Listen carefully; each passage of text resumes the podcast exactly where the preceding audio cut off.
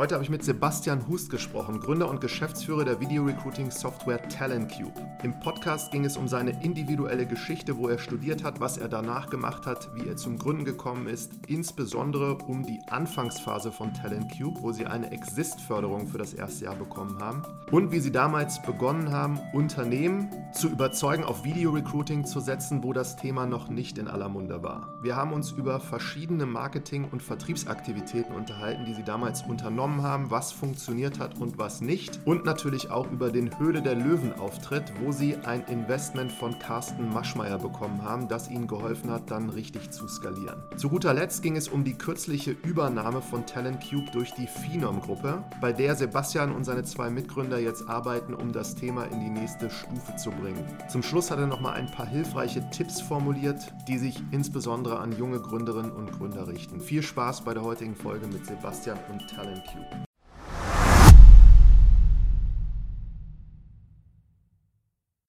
Herzlich willkommen zu einer neuen Folge von Marketing from Zero to One.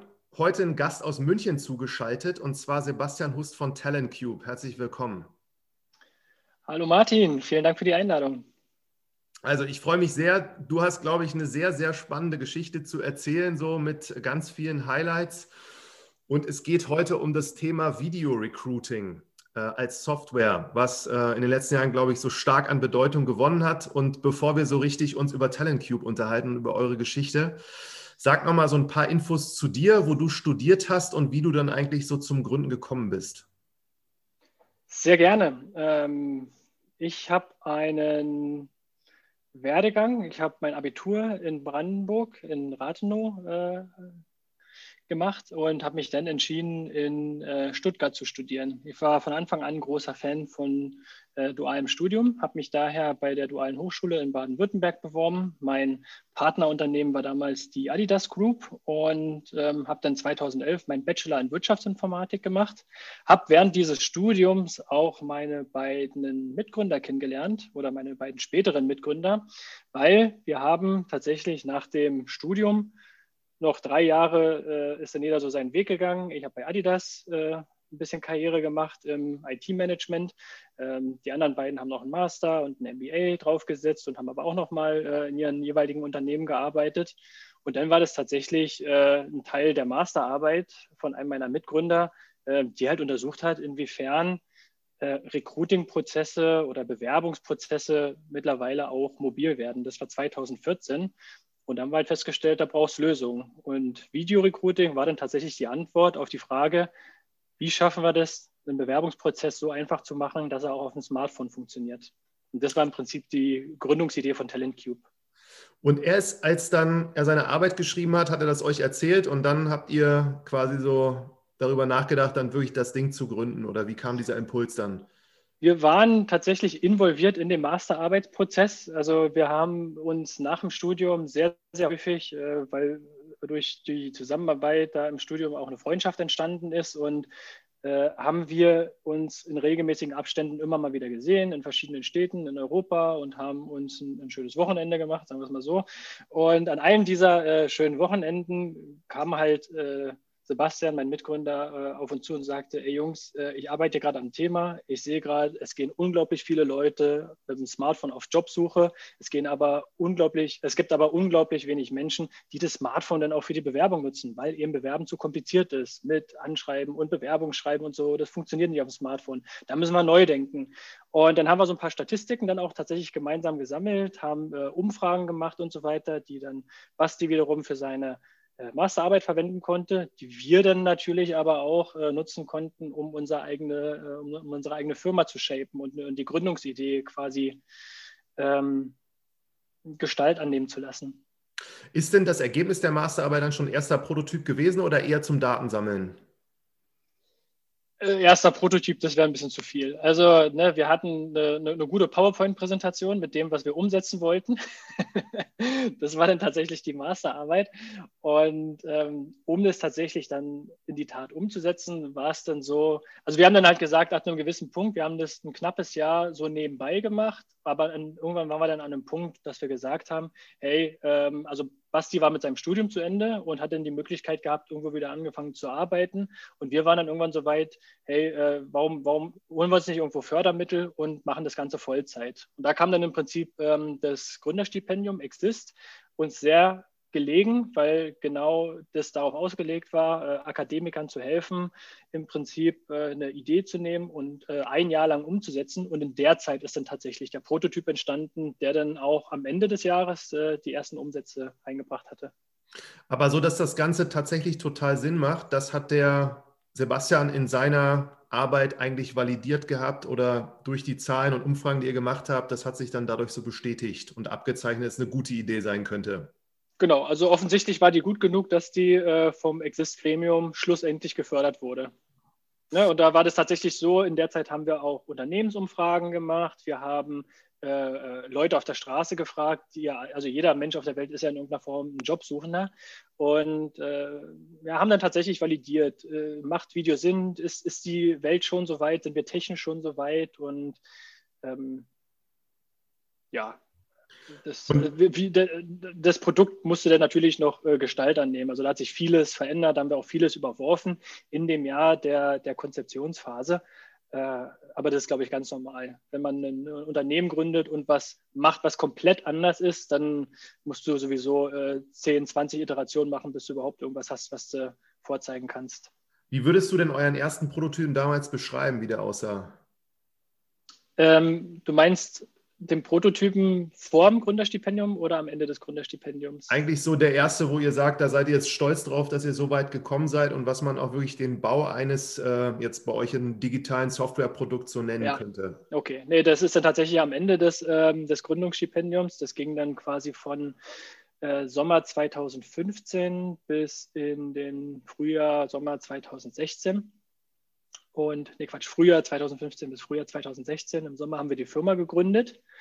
Und im Herbst 2015 hatten wir im September den Go Live unseres Prototypen. Das war am Ende des Tages eine iOS-App, wo ich ähm, mich quasi äh, Fragen beantworten kann, konnte von Arbeitgebern, die im Vorfeld die Fragen auf einer Webplattform, die wir entwickelt haben, für Arbeitgeber äh, äh, quasi beantworten konnte und die Ergebnisse dann im Prinzip in der Webplattform dem Kunden oder dem, dem Arbeitgeber angezeigt werden. Das ist tatsächlich im, äh, nach einem halben Jahr schon live gegangen, nach Start dieser, diesen, dieses Gründungsstipendiums, also wo wir wirklich auch in die Praxis gegangen sind.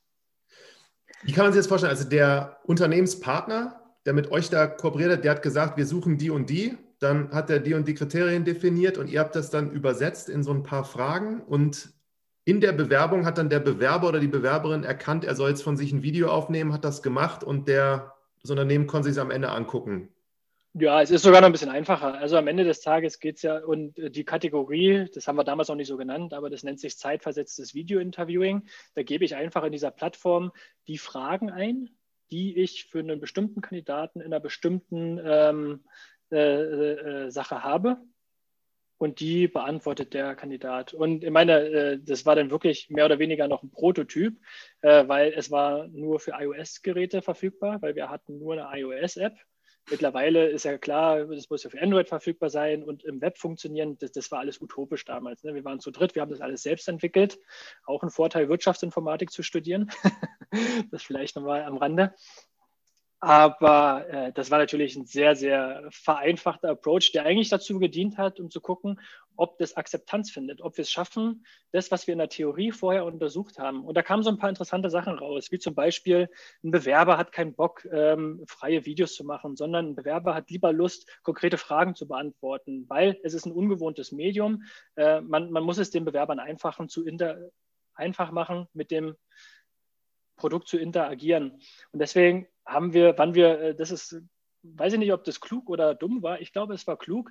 Wir haben das Produkt so aufgebaut, dass es extrem äh, rigide ist. Also du konntest, hattest wenig Flexibilität. Du konntest nicht sagen, äh, ich will äh, lange Antworten oder kurze Antworten, ich will mehrere Versuche und so weiter. Wir haben das vorgegeben. Wir haben gesagt, es sind immer drei Fragen, es sind immer 30 Sekunden pro Fragen und ein Kandidat hat immer drei Versuche weil das einfach das Ergebnis unserer Umfragen war. Das heißt, wir haben unsere Kunden von Tag 1 an eigentlich gezwungen, unsere Philosophie zu folgen. Das, das ist dann immer mal wieder auch auf Widerstand gestoßen in, in, in, Beratungsgesprächen, weil man möchte ja Flexibilität haben. Aber wir haben dann von vornherein gesagt, für uns ist das Wichtigste Bewerberakzeptanz. Damit wollen wir uns vom Markt abheben.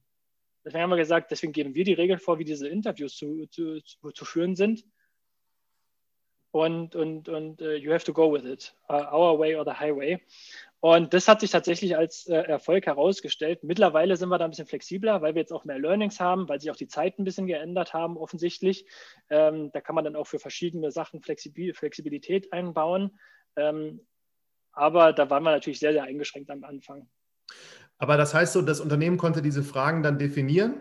Die Bewerber haben dann drei Chancen gehabt. Wenn sie mit dem ersten Video unzufrieden waren, dann nehmen sie ein zweites Mal auf, konnten das noch ein drittes Mal machen. Danach ging nichts mehr und nächste Frage.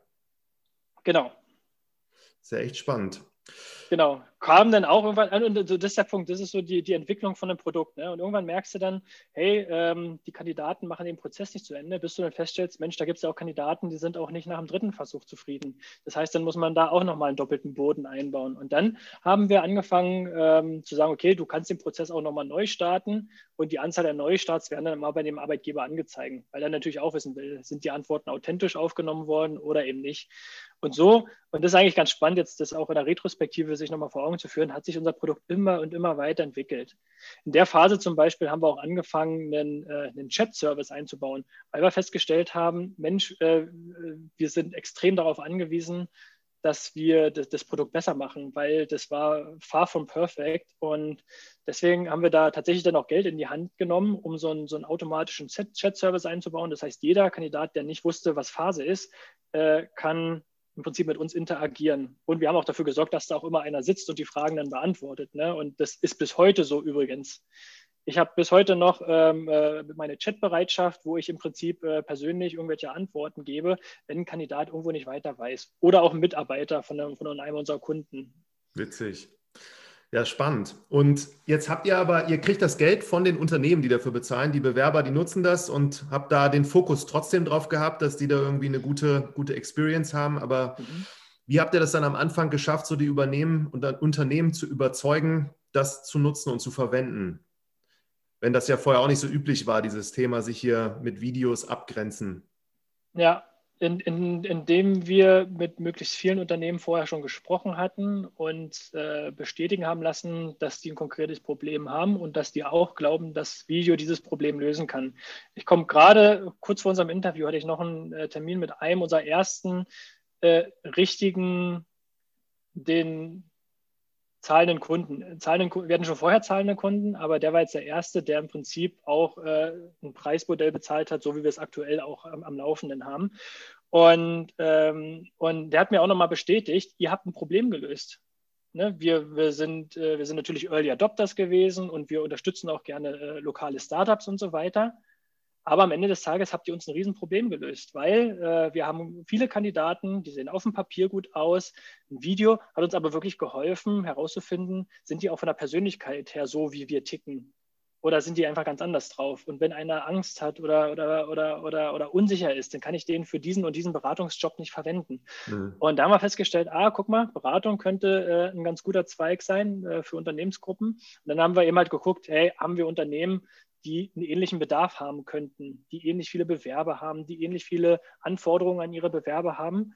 Und, und quasi von so einem Musterbeispiel, und ich weiß nicht, das war ein Glücksgriff am Ende des Tages. Ähm, der erste Kunde kam dann im Prinzip durch eine Empfehlung zustande. Und auch hier hat uns im Prinzip unser Netzwerk geholfen. Wir sind dann nach dem ähm, Gründerstipendium, äh, waren wir in unserer Wohnung in Esslingen, da wurde unsere Firma gegründet, hatten auch eine tolle Kooperation mit der dortigen Hochschule und dann war das aber vorbei. Und wir haben uns überlegt, machen wir jetzt so weiter? Wir haben gesagt, nee, wir brauchen ein äh, Accelerator-Programm. Und das kann ich auch nur wärmstens empfehlen, ähm, sowas zu nutzen. Da gibt es ja hunderte von. Wir haben uns dann äh, nach vielem Hin und Her für das LMU Entrepreneurship Center entschieden äh, und das LMU EC für uns. Das war ja äh, ein beidseitiges äh, Commitment. Und das war natürlich super. Die haben uns Büroräume zur Verfügung gestellt. Die haben uns äh, Zugang zu Mentors und Coaches gegeben. Und die haben uns aber auch äh, Zugang zu Veranstaltungen gegeben. Und ich glaube, das war so auch eines der, der, der Schlüsselmomente im Vertrieb und Marketing am Anfang, dass man eigentlich wirklich versucht, über alle möglichen Veranstaltungen mit Leuten in Kontakt zu kommen, die für mich interessant sein könnten. Und, und man, man findet nicht immer seinen perfekten Kunden auf der Veranstaltung, aber man kennt man findet manchmal einen, der den kennt, der nachher der perfekte Kunde wird. Und mhm. so war das bei unserem ersten, was ich gerade am Beispiel gehabt habe. Der, der, hat für besagte Beratung gearbeitet, hat gemeint, ah ja, wir haben dieses Problem und hat uns dann quasi eine Intro zu dem äh, äh, Personalchef dort gemacht und der war sofort begeistert. Und dann muss natürlich auf der persönlichen Ebene funktionieren und das Produkt muss nachher überzeugen. Aber auch da, äh, um, ganz kurz, äh, weil ich gerade bei dem, bei dem einen Kunden bin, auch da war es interessant, der wäre uns fast sogar abgesprungen in den ersten äh, drei Monaten, weil wir äh, bestimmte Probleme hatten. Die Kandidaten haben dann eben in diese Beispiele, die ich genannt habe, haben dann den Prozess abgebrochen, weil sie es nicht wiederholen konnten. Und das war genau die Phase, wo wir entschlossen haben, diesen Chat einzuführen, weil wir gesagt haben, hey, wir brauchen die Transparenz, äh, ansonsten springt uns hier der Kunde ab. Und das hat er auch gesehen, wie viel Mühe wir uns gegeben hat und hat das im Prinzip diesen, diese, äh, diese Arbeit, die wir reingesteckt äh, haben, im Prinzip auch mit seinem Vertrauen belohnt, auch noch nach den drei Monaten weiterzumachen mit uns. Super spannend. Aber du kannst nicht sagen, welche Beratung das war. Ich glaube, ich kann das sagen. Das ist die. Also dadurch, dass, dass sie auch schon viele Referrals für uns gemacht haben, kann ich sagen, das ist die P3 Automotive. Und wir haben da mit dem Personalleiter in, in Stuttgart zusammengearbeitet.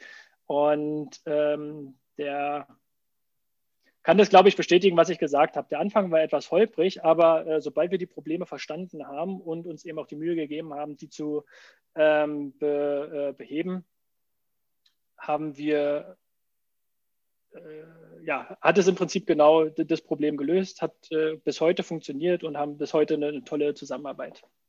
Und ist aber ein interessanter Aspekt, an den habe ich auch gar nicht so gedacht, dass man überlegt eigentlich, für welche Berufsgruppen eigentlich dieses Video den Unterschied machen kann. Und das habt ihr aber auch vor Augen gehabt und wusstet das auch, dass so bei bestimmten Funktionen oder Rollen oder auch Jobs man das sehr gut screenen kann per Video. Video vielleicht wichtiger ist als tatsächlich das, was das Papier sagt. Ja, Absolut. Also, und ich wünschte mir, wir hätten das noch ein bisschen strukturierter fokussiert jetzt im Rückblick, dass man wirklich sagt, hey, ich habe eine Annahme, dass Videorecruiting für Versicherungen, Banken, äh, Automotive und so weiter Sinn macht. Und jetzt klappe ich einfach mal alle ab, die da irgendwas zu tun haben und, mhm. und versuche da irgendwie einen Fuß in die Tür zu bekommen. Mhm. Ähm, wir haben so ein bisschen mit Kanonen auf Spatzen geschossen. Und ähm, wir kommen, glaube ich, gleich auch auf den Punkt, wie waren so die, die ersten Marketingversuche und so weiter. Und das große Problem ist ja am Anfang, wenn du eine Firma gründest, dich kennt ja kein Mensch. Mhm. Ähm, und, und gegebenenfalls wissen die auch noch nicht mal, welches Problem du löst. Ähm, die besten Kunden sind natürlich die, die auf dich zukommen und schlussendlich sind die besten Kanäle für uns ähm, Google. Äh, Optimierung gewesen, Google Ads, weil das sind die Sachen, wenn Leute nach einem Problem suchen und du bietest an dem Problem eine Lösung an, äh, dann hast du keinen besseren Einstieg. Und mittlerweile sind wir eben an einem Punkt, wo halt Videorecruiting zur Commodity wird und es googeln enorm viele Menschen nach Videorecruiting und dann landen wir da relativ gut und haben da auch tolle Referenzen und so weiter. Das ist dann schon fast ein Selbstläufer. Am Anfang aber, wenn du keinen kennst, musst du halt gucken, wo sind meine Leute.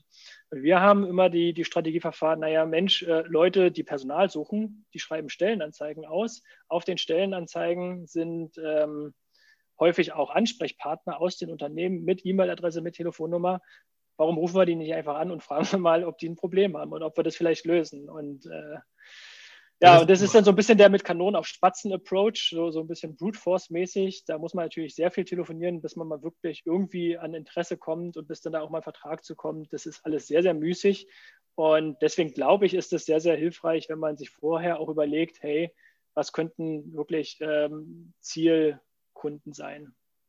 Kannst du dich da an diese ganzen Gespräche, die du geführt hast, noch erinnern? Und waren da auch so harte Situationen bei, wo jemand dann aufgelegt hat oder irgendwas ähnliches?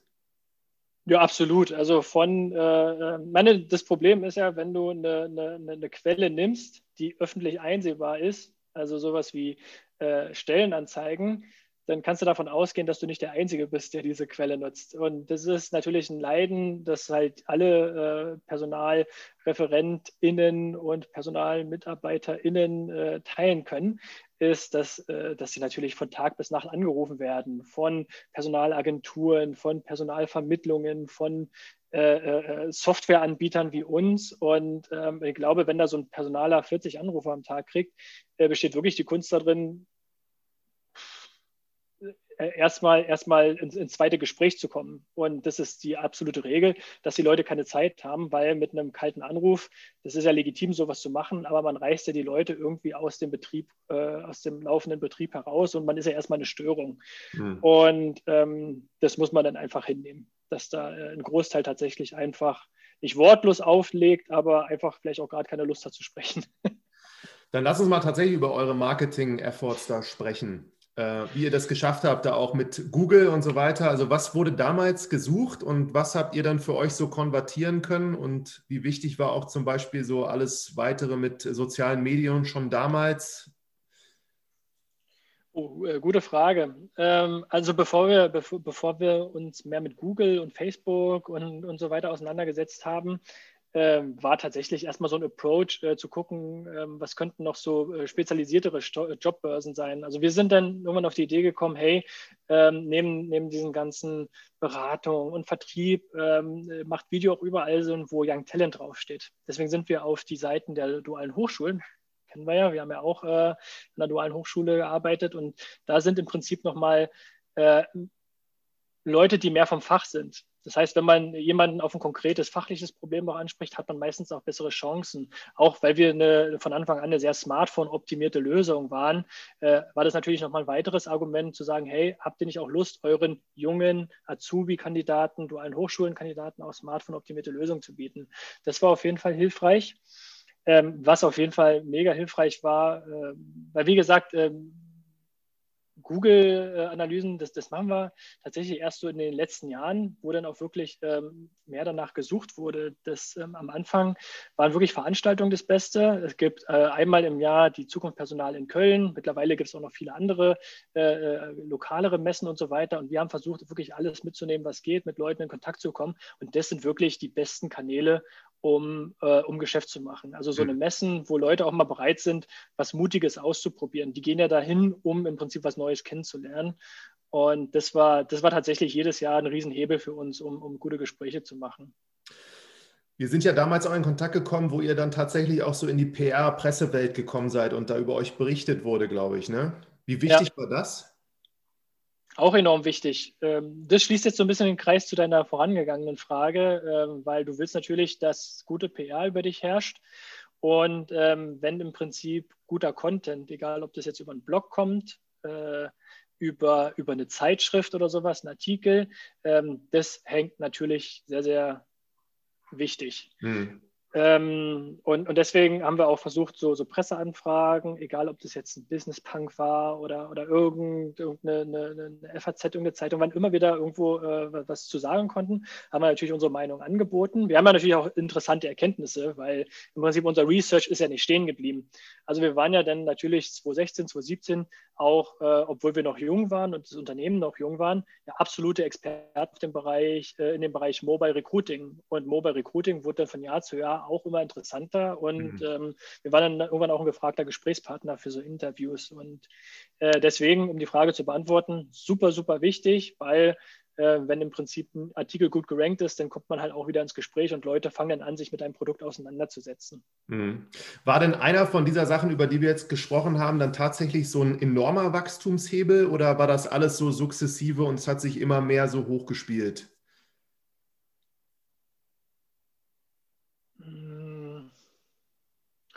Enormer Wachstumshebel. Ähm, gut, du sprichst jetzt wahrscheinlich auf, äh, auf ein ganz bestimmtes Ereignis an. Das war natürlich dann 2017. Äh, wir haben mit Telling auf die, also ich überlege gerade, ob es noch einen anderen gab, aber mein der größte Wachstumshebel für uns war natürlich äh, unsere Teilnahme an äh, die Hülle der Löwen.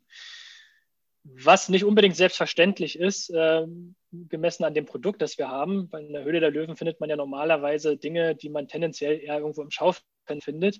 Wir als digitale Lösung haben dann auch überlegt, nachdem wir dann tatsächlich die Zusage bekommen haben, ähm, wollen wir da teilnehmen? Weil A, ähm, ist es natürlich auch eine Gefahr, sich vor ähm, dreieinhalb Millionen Menschen zum Deppen zu machen. Und das möchte man ja auch nicht, äh, wenn man jetzt vielleicht noch nicht ein Produkt hat, was äh, komplett marktreif ist. Und äh, wobei das war zu dem Zeitpunkt schon marktreif. Und wir hatten schon, äh, ich sag's mal, gute Namen als Kunden, das was wir dann auch in die Sendung mitgenommen haben. Und ähm, ja, Hüller Löwen war dann aber tatsächlich spannend, weil es, äh, du, du, kriegst halt als äh, Normalsterblicher zu dem Preis nicht so eine große Audience. Und wir haben mhm. dann natürlich gesagt, das ist natürlich schön, wenn wir, äh, weil wir waren tatsächlich auch auf Investorensuche und das äh, wäre natürlich ein schöner Beigeschmack, wenn da auch tatsächlich ein Investor reinkommt. Ähm, wir haben aber natürlich auch diesen Marketing-Aspekt gesehen und wir haben gesagt, hey, äh, Videorecruiting kennt kein Mensch hier in Deutschland. Äh, das wäre doch mal eine Bildfläche, wo wir im Prinzip Aufmerksamkeit bekommen können. Und das hat unsere Erwartung sogar nochmal übertroffen. Weil wir haben natürlich gedacht, Höhle der Löwen, das gucken natürlich drei Millionen Menschen, aber da sind ja nicht alles Personalleiter. Das heißt, es ist vielleicht eine Handvoll, äh, die dann irgendwie im Nachgang mal anrufen. Und das Gegenteil ist eingetreten. Also wir waren wochenlang, äh, hatten wir Anfragen, dass alles zu spät war. Äh, weil nicht nur die Personalleiter haben das gesehen, sondern auch die Kollegen der Personalleiter und haben dann immer gesagt, hey, guck dir das mal an, da waren die im Fernsehen, wollen wir nicht sowas auch mal ausprobieren? Da war natürlich auch viel dabei, wo man dann schlussendlich sagt, ja, okay, das ist jetzt nicht unsere Kernzielgruppe. Ähm, aber da sind tatsächlich auch langfristige Kundenbeziehungen äh, daraus entstanden, einfach nur, weil die das einmal so im Fernsehen gesehen haben und dann wurde es nochmal auf NTV wiederholt und das äh, ja, hat man dann schon auch gemerkt. Also ist generell noch interessant. Ne? Man sagt immer, Fernsehen ist so auf dem absteigenden Ast. Äh, wir hatten zwischendurch auch mal, das war auch ganz witzig, einen Feature-Beitrag, das wussten wir gar nicht, bei TAF, bei Pro7. Wir haben uns nur gewundert, dass von einem Tag auf den anderen die, äh, die App-Downloads durch die äh, Decke geschossen sind. Und ähm, also das hat natürlich immer noch gerade am Anfang eine riesen, eine riesen Mediawirkung, was du halt von einem Tag auf den anderen nirgendwo anders bekommen kannst. Wahnsinn. Ich muss ehrlich zugeben, ich weiß das gar nicht, auch die Details nicht, wie ihr bei der Höhle der Löwen wart. Kannst du da nochmal die Eckpunkte sagen? Also ihr seid reingegangen, sucht ein Investment. Was wolltet ihr an Anteilen abgeben und dafür haben? Wer saß da bei euch in der, in der Audience jetzt von, von den Investoren und wer hat zum Schluss dann investiert? Ja, wir waren 2017 in der Hülle der Löwen und ähm, wir, ich überlege gerade, also dabei waren Carsten Maschmeyer, Frank Thelen, Judith Williams, Dagmar Wörl und Ralf Dümmel. Das waren die fünf Löwen damals. Ähm, wir sind reingegangen, wir haben äh, 400.000 Euro Kapital gesucht, also ein klassisches Pre-Seed-Investment und waren auch bereit, dafür ein Fünftel unseres ähm, äh, Unternehmens abzugeben, weil wir auch wissen, das ist ein Risiko-Investment äh, für den Unternehmer, äh, für den, für den äh, äh, Investor. Und Genau, waren dann, ich glaube, zwischen anderthalb und zwei Stunden tatsächlich in dieser äh, Höhle der Löwen drin, hatten äh, sehr viel Interesse dann äh, bekommen, haben dann drei Absagen erhalten, aber eine, äh, ein konkretes Angebot von Carsten Maschmeyer und von ähm, Frank Thelen bekommen. Und dann haben wir uns natürlich überlegt, wer, wer, passt jetzt für unsere Strategie am besten. Haben dann natürlich auch nochmal beide äh, Löwen, denn das hat man dann in der Ausstrahlung nicht mehr gesehen. Aber wir haben dann natürlich auch nochmal ein bisschen äh, ähm, ich will nicht sagen verhandelt, aber so ein bisschen besprochen, was kriegen wir denn äh, on top noch auf diese äh, 400.000 Euro? Weil was ja eigentlich mindestens genauso wichtig ist als das, wie das Kapital, ist ja auch, äh, ob das jetzt smartes Money ist, was bringt jetzt der Investor noch an Know-how mit rein und, und so weiter. Und das muss man schon sagen, am Ende des Tages haben wir uns für Carsten Maschmeyer entschieden, weil da tatsächlich neben dem Geld auch noch unfassbar viel Beratung, Netzwerkeffekte, äh, andere Startups, also Netzwerk im Sinne von, er kann uns hier und da mal die Tür aufmachen und, und uns vorstellen, ähm, andere Startups, die in einem ähnlichen Umfeld unterwegs sind, die mit äh, potenziellen Kunden von uns zusammenarbeiten, die uns im Prinzip auch, von denen wir lernen können. Ähm, und das war tatsächlich ein sehr, sehr spannender Zeitpunkt, um äh, in, in die Seed and Speed, also quasi die Investmentfirma von Carsten Maschmeyer einzusteigen. Ähm, aber die Angebote waren genau die gleichen. So, die haben beide gesagt 400.000 für diese 20 Prozent. Da hat keiner gesagt, ich gebe jetzt ein bisschen weniger oder will mehr. Ja, die haben dann schon nochmal ihren eigenen äh, Rechner rausgeholt und äh, ich, ich glaube, was man, äh, worauf es dann am Ende rausgekommen ist, das kann man dann in der Fernsehsendung ja auch sehen, ähm, was dann nachher im, äh, äh beim, beim, beim Notar konkret unterschrieben ist, das ist ja sowieso geheim. Also insofern, ähm, ja. ja. das ist halt, da geht dann natürlich so ein bisschen Verhandlung los. Äh, die Angebote waren dann tatsächlich ähm, numerisch gleich, das kann man fairerweise sagen, dass man dann sagen konnte, hey, wir konzentrieren uns wirklich auf den Investor, der uns jetzt das bessere Package liefert, nach mhm. unserer ähm, äh, Einschätzung. Also nicht das, was Frank Thelen uns angeboten hat, das äh, haben wir uns natürlich auch super drüber gefreut, aber dann mussten wir einfach A mit B vergleichen und dann ja, und bei der bei der, bei der Höhle der Löwen jetzt da, als ihr rausgegangen seid, in diesem Moment, wie war das gefühlt? Habt ihr super Lust gehabt, das jetzt da vorzustellen oder wart ihr da angespannt oder wie hat sich das so, wie würdest du ja sagen? Ja und ja. Wir waren, glaube ich, auf, auf wenig Pitches so vorbereitet wie auf die Hülle der Löwen. Eben aufgrund der Tatsache, dass wir halt wussten, ey, das gucken Millionen Menschen und ähm, und wir haben natürlich auch versucht, diese, diese Aufmerksamkeit nutzbar zu machen. Ne? Also bei uns konnten dann auf der Webseite auch ähm, Arbeitgeber ähm, äh, äh, äh, Werbung schalten, dass man sagen, hey, äh, wir, wir, äh, suchen, wir suchen gerade Positionen und wenn du Bock hast, kannst du dich per Smartphone bewerben. Wir sind hier exklusiver Partner von TellingTube. Äh, da haben wir quasi Werbeplätze auch vermietet ist auch ein ganz guter Tipp für Leute, die jetzt sich nach einer Marketing- und, ähm, und, und, und, Vertriebsstrategie auseinander, damit auseinandersetzen. Einfach mal einen Schritt zurückgehen und gucken, was kann ich vielleicht doch noch machen. Das heißt, wir haben da im Prinzip noch mal eine Sache monetarisiert, die eigentlich überhaupt nichts mit unserem Kernprodukt zu tun hat scheiden sich wahrscheinlich auch die Geister. Hätte man die Energie vielleicht eher in das Kernprodukt gesteckt oder auch einfach darum, die Aufmerksamkeit gut zu nutzen? Ich würde jetzt das Resümee ziehen, dass das definitiv geholfen hat, einfach auch äh, hier und da schon mal Kundenbeziehungen zu haben. Und ähm, ja, long story short, das haben wir äh, da auch sehr gut nutzbar gemacht. Und deswegen war es uns so wichtig, um nochmal auf deine Frage zurückzukommen, in der Höhle im Prinzip eine gute äh, eine gute Figur zu machen. Das heißt, wir waren sehr gut vorbereitet auf alle möglichen Fragen, die unserer Meinung nach hätten kommen können.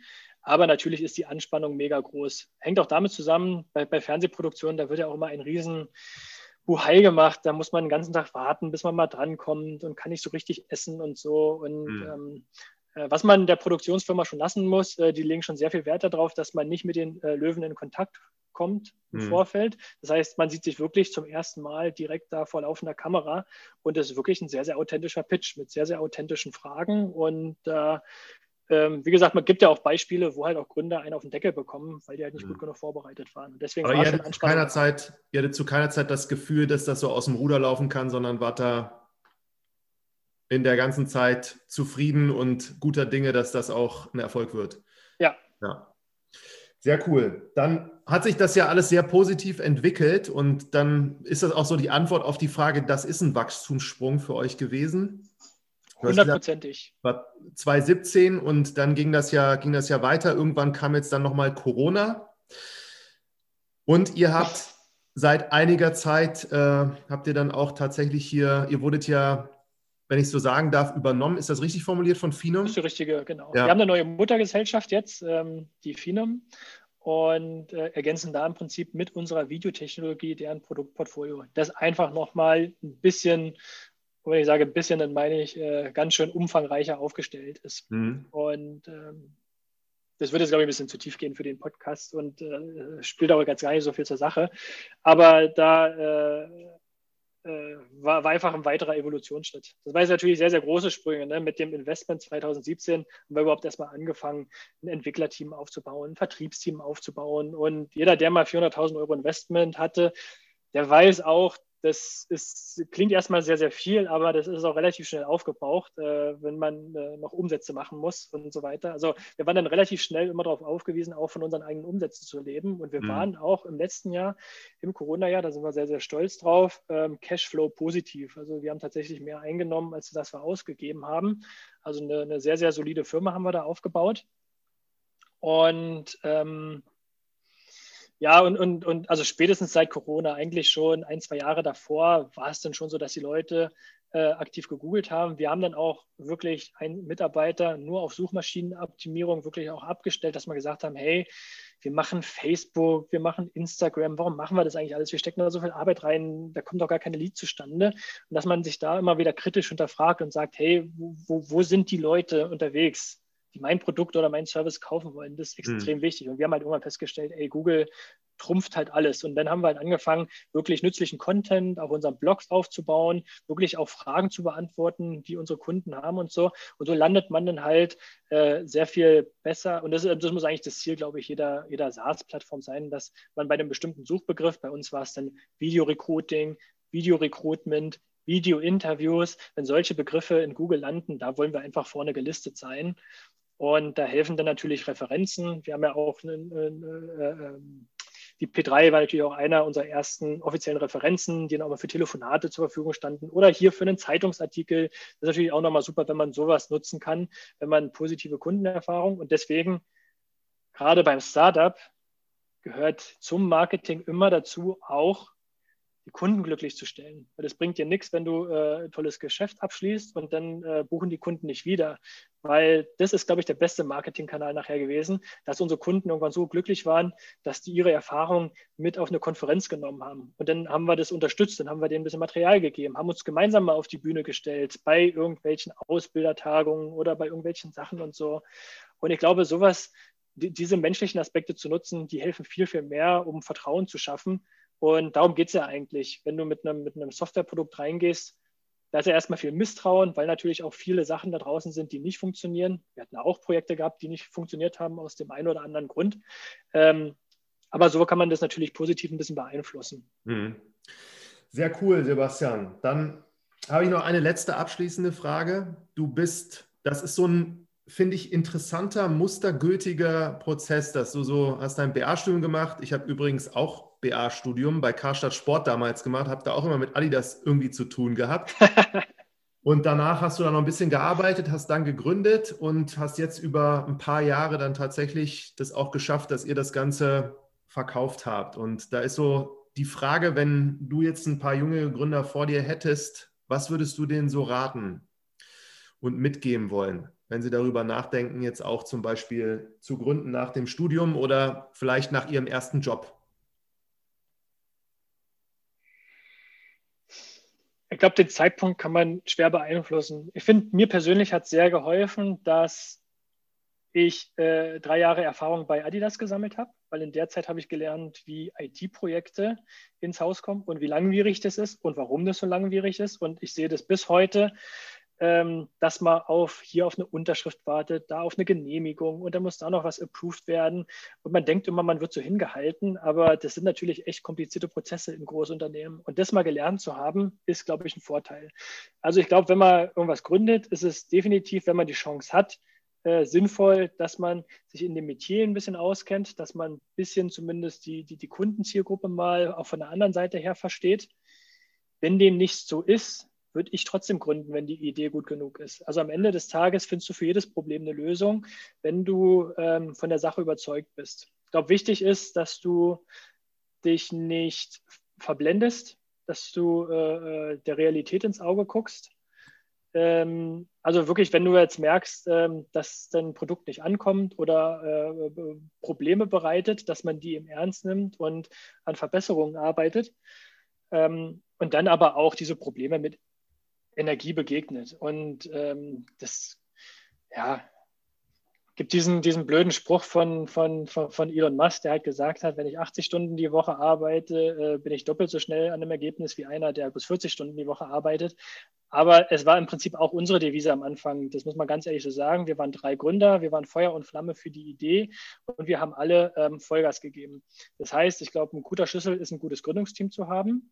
Äh, ein Team, was sich auch fachlich ergänzt. Ähm, also obwohl wir alle aus einem Studium kamen, mag man meinen, wir waren uns sehr, sehr ähnlich. Kann sicherlich auch ein Problem gewesen sein, aber wir waren fachlich schon sehr unterschiedlich. Meine beiden Mitgründer waren tatsächlich technisch sehr viel begabter als ich. Ich wiederum äh, habe meiner Meinung nach wahrscheinlich ein ganz gutes Talent, auch mich auf eine Bühne zu stellen oder auch Kunden anzurufen und Leuten ein Produkt vorzustellen, was eigentlich nur auf dem Papier existiert.